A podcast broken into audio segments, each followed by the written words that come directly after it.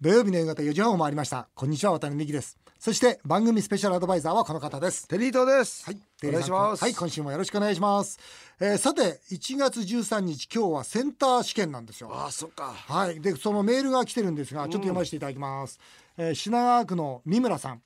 娘2人が大学入試です。大変だ。特に姉の方は一浪していて、今年は妹と同じになり、プレッシャーがかかってると思いますうわ。ーそうでしょうね。お姉さんとね、妹が同時にね、親として受験生に何と声をかけていいものでしょうか。ちなみに主人は肝心な時に頼りになりませんっていう。ほど。三村さんですが受験生に声かけましょ でもあれですね、うはい頑張れよって言ったら、あんた、私も頑張ってるよっていうふうに言われちゃうじゃないですか。そりゃそうですよねだから面白い話の方が良くないですか、例えばうん例えば今年清宮勝つよ打つよとかうん そういうなんかですか それいやなんかでも今からさ受験しようとしてる人に清宮打つよってそんな知ったことかで言われますよいやでもなんうか、ん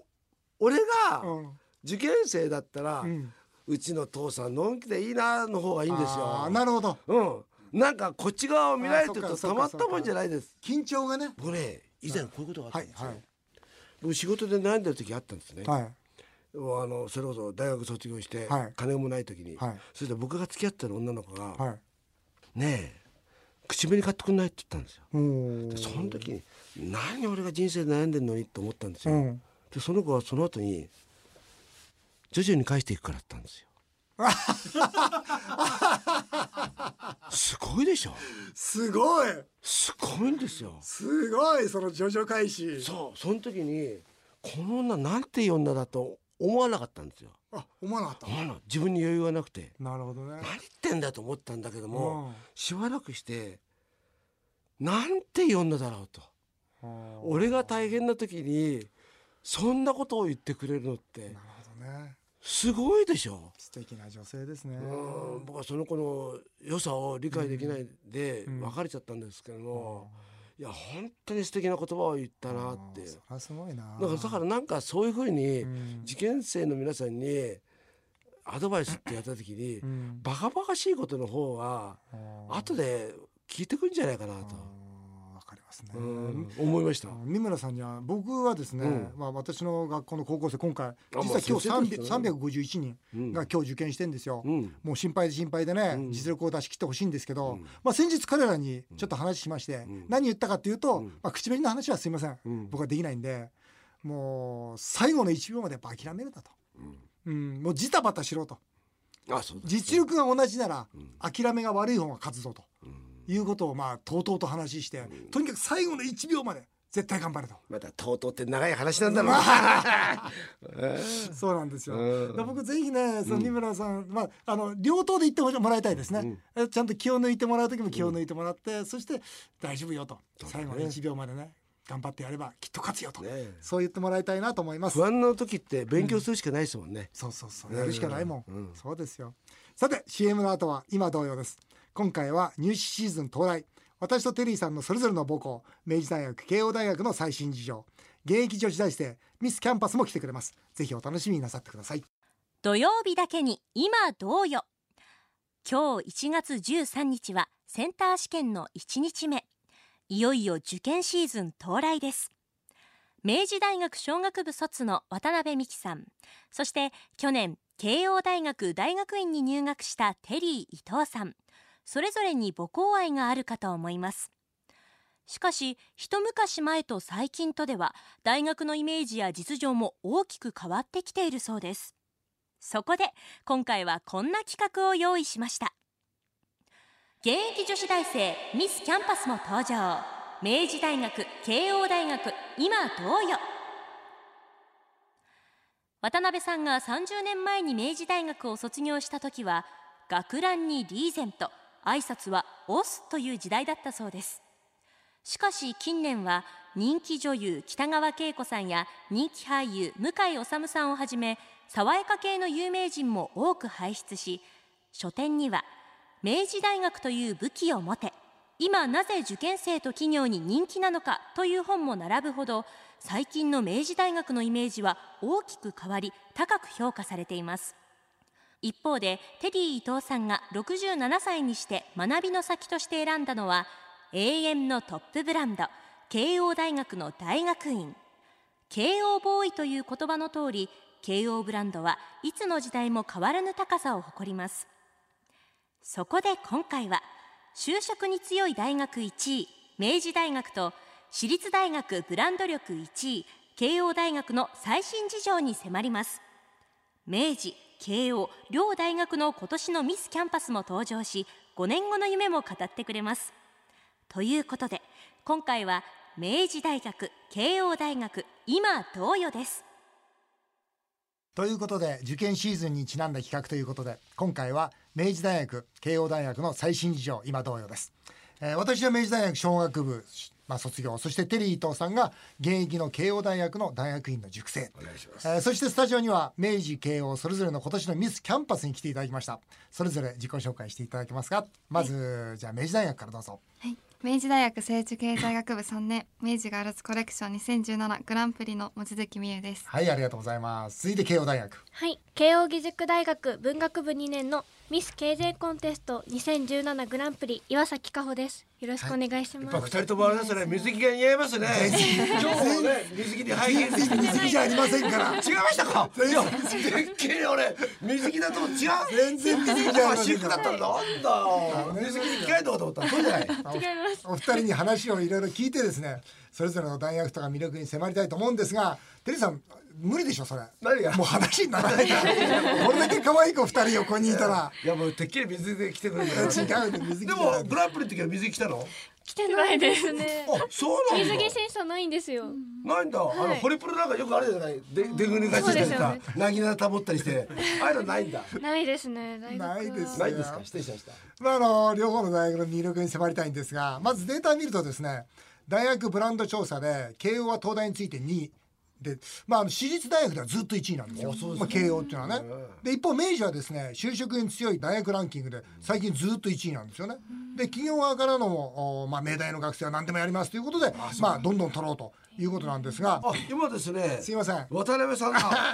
悪いなこれ悪くないですよ。これこれ悪そうな顔してるよね渡辺さんで今ですねスタジオにあるですねそう明治大学のこの幹事長って何そやうってあんのの横浜会という、まあ、あの横浜から明治に通う人間のサークルなんですけど幹事長だったんですよ。そうなんだそれでもう学ラン来てね、えーあうんということはやっぱり渡辺さんは特別ですねどんなですかいやだからとあの渡辺さんの時代だってうん学生服のする人そんな多くないじゃないですかあそんな多くない、で体育会とかそういう人うなんん体です育会ねとかあと、まあ、応援団とかそうですねそれは我々とかそうだよはい、ねそうですそうですだからそうですよまあみんながね学生服着てたらおかしいですよね時代じゃないですよねそうですよね今慶応ってどうですか見たね学生服着てる方多いですよ。あ本当なんだろう学ラン着てる方がへ体育会に所属してあ体育会系だからね明治どうですかちょうどいいんじゃないですか明治の確かにあのなんかちょうどいいなんかキャンパスうのん雰囲気があるんじゃないですか、でもあれはあれだねリバティタワーをお茶の水に残しておいて本当良かったと思うねあそうだよね戦略的にみんな戻ってきたがうっんてみるんな今地ね方に出ちゃって、みんな戻ろうとしてるじゃないですか,、うん最初からいやあそこでやるぞっていうあれは戦略的に正しかったキよャね、ンパスないんでしあそうですねビルって感じですねえょそうだよね、そうそうそうキャンパスっていうキャンパスはないよね昔から何してんの例えばじ授業と授業の間ああ授業と授例え業のば間2次元目と4次元目があって、間さ2時間ぐらい空くじゃん、はいそういう時って何してんの今はお茶の水にキャンパスがあるんですけど、それ神保町が歩いて行けるのでランチしに行ったりしてますたくさんあるので、うんそうだよね、そこあでーお金ご飯かかるなそうですね確かにでも開拓するのが楽しくあてーそうかそうか出ますねでもなんか SFC の学生は授業中にご飯を食べてもいいっていうのを聞いへーあそうなの、へー授業中うん、授業の間20分しかないからうんみんな買ってきてなんか食べてますよ授業中、なんか失礼じゃないですか先生に対していやでも別にあのそんなに匂いのするもんじゃないからおにぎりとかサンドイッチだったら全然三田はどうなんですかその三キ田ャンパスなんはですかキャンパスありますね。結構大きなキャンパスで、みんなベンチとかに座って話しています。休み時間とか。日吉に行ってたの一年生は日吉に行ってました。うんそうだよね僕のあの長男がやっぱ慶応なんですよ、やっぱり好きですもんね、慶応のことね、あの明治の人も明治好きだよね好きですあねなんでだこんなだ好きなのかな言ってあでもそれは愛好心があるっていうのは愛好心があるあるあるいいよねこの間明治のほら野球かなんかで勝つでしそうょですねで我々の世代ですよもう50後半にもかかわらず優勝パレード参加してますもんねへーでもお前らおかしいんじゃないのと二人ともほらねまあ綺麗じゃないですか、はいはいもちろんキャミスですもんだってあれですかモテるいやモテないです系の、ねええ私結構人見知りで友達少ない方なのでおー全然ないですね岩崎さんははい望月さんはいやモテないと思いま すモモテテそうとこ嘘つくんだろうねテないです全然あでもそうキャンパス内での恋愛っていうのは結構多いんですかあの多いですねいやそでもほらなんかうなんだろうまあそれは多いでしょやっぱりでもどどうなのんでもサークルとかどんどん自分でなんだろうグループとかに、はい、ひ行くと、なんか関わる人が増えるからさなんか望月さんなんかははいなんか自分次第で関わる人がたくさん増えて、まあ、こういう関係とか広がっていくのかなって思望う月さんサークル何やってんの私今辞めちゃったんですやよめちゃったのそうなん本ですよ当じゃあアルバイトアルバイト多いですねうーんうんどんなバイトやってるんですか今パンの製造してますいいねパン作ってますお偉いじゃないですかおーいいねいい ね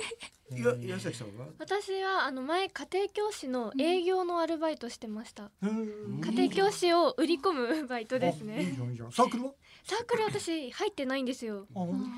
当二人ともねそうなんだ、はいなんでその明治と慶応を選んだんですかそれ教えてもらえますじゃあまずん慶応の岩崎さんはいはいいやもうまず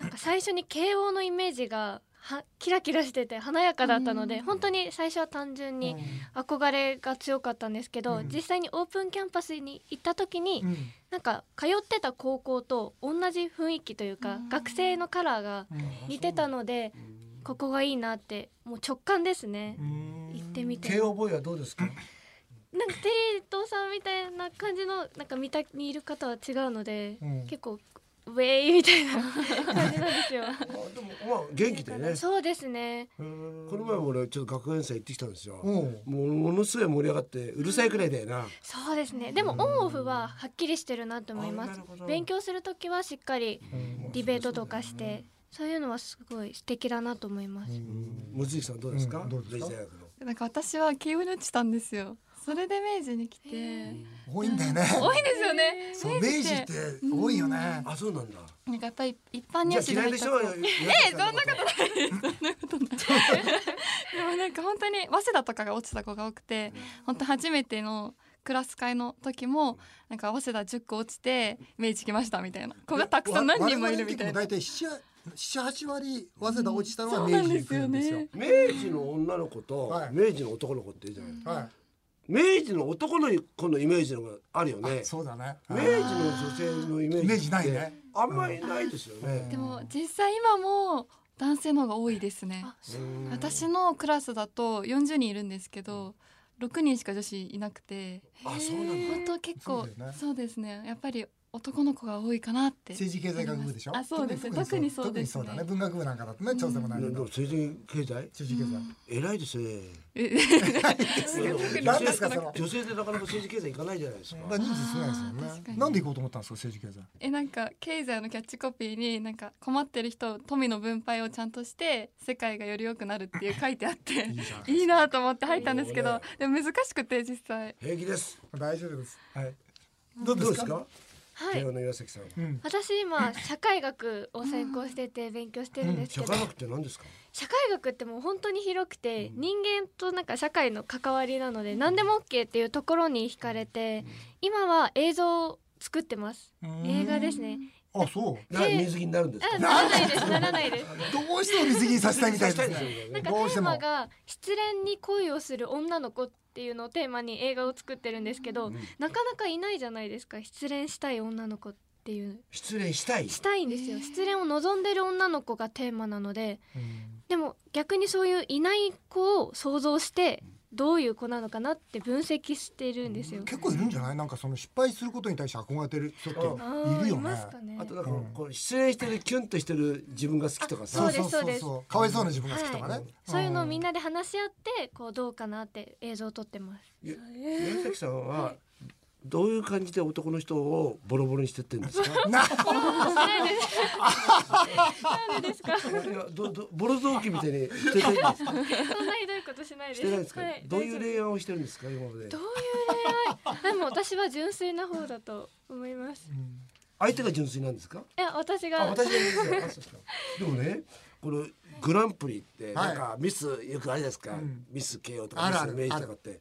これは将来これがこの名前が就職に役に立つとかそれはどなんうだどういう感じでなんこかれミスがでも今結構ミスなんとかって多いと思うんですうよんだから特別持ってるから何かあるってわけじゃないと思っててうんただないよりあった方がいいかなって思って就職、はいこの番組は5年後の夢がテーマです、えーそれぞれ2人には5年後こうなっていたいという夢を色紙に書いていただきたいとあもう書いてきたんですね夢を色紙に書いていただきましたどうぞそれぞれ発表してくださいはいじゃあ慶応の私宮は崎さんはい今日も行ってらっしゃいと視聴者を送り出せるアナウンサーですあアナウンサーになりたいんだはいそうなんですよあーな日るほどね本放送してくださいよあーそれがいいどうぞどうぞはいどうぞでははい、私は自分から発信する美容ライターになる。ビオライターって何なんだろう。いやたくさんのブランドさんが化粧品を出した時にその化粧品のいいところを見つけて、うん自分から発信していく、消費者の方に出していえくそれは例えばどういう感じで YouTube で発信していくのあーでも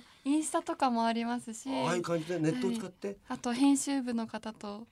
入って中に入ってということはどっかの出版社に就職したいってことそうですね本当は自分から発信したものができたいんですけど、でも実際できるかもわからないし、うん今すごい悩んでます。なるいいですね夢ねほどあいいじゃないですか、 5年後の夢5年後って言ってもいくついくつですか私25歳です25歳いくつですか私26です。いいですねデビさんいくつでしたっけ5年後もう多分死んでる と思うえーではあの皆さんねぜひ夢を叶えたらまたこの番組に来ていただきたいというふうに思います。とあのいうことで毎週毎週来てね、毎週 そう毎週やっておりますので、えー明治大学慶応大学の最新事情スタジオにはミス明治の望月美優さんそしてミス慶応の岩崎香穂さんにお伺いしましたどうもありがとうございましたあありりががととううごござざいいままししたた。さて続いてはメールを紹介させていただきますあの嬉しいメールいただきましてねあそうですかの一つ、はい、ラジオネームの副部長の福村さんですが先日タクシーに乗っていた時このラジオを運転手さんと笑いながら聞きましたあありがとうございますでも運転手さんがこういうのはある程度台本通り話しているもんなんですかねと気になっているようでした、ん2018年も楽しい放送を期待してますあ嬉しいですね嬉しいですね台本ないですもんねいいですねなんかもう いたずら書きしかしてないですよ本当にテリーさんのの 手手元に皆さんに見せたいですよ、うんいたずら書き、うん今書いたのはセンター試験しか書いてあり ませんただそれだけが健康です続いていかせていただきます、はいえーラジオネームのお「ゆうごめんなさい」です、えーガールズバーの女性との LINE のやり取りが妻にバレてすでに2週間無視されてます岩盤浴に行こうとしつこく誘っただけで、一線何にも超えてませんと深く反省してます、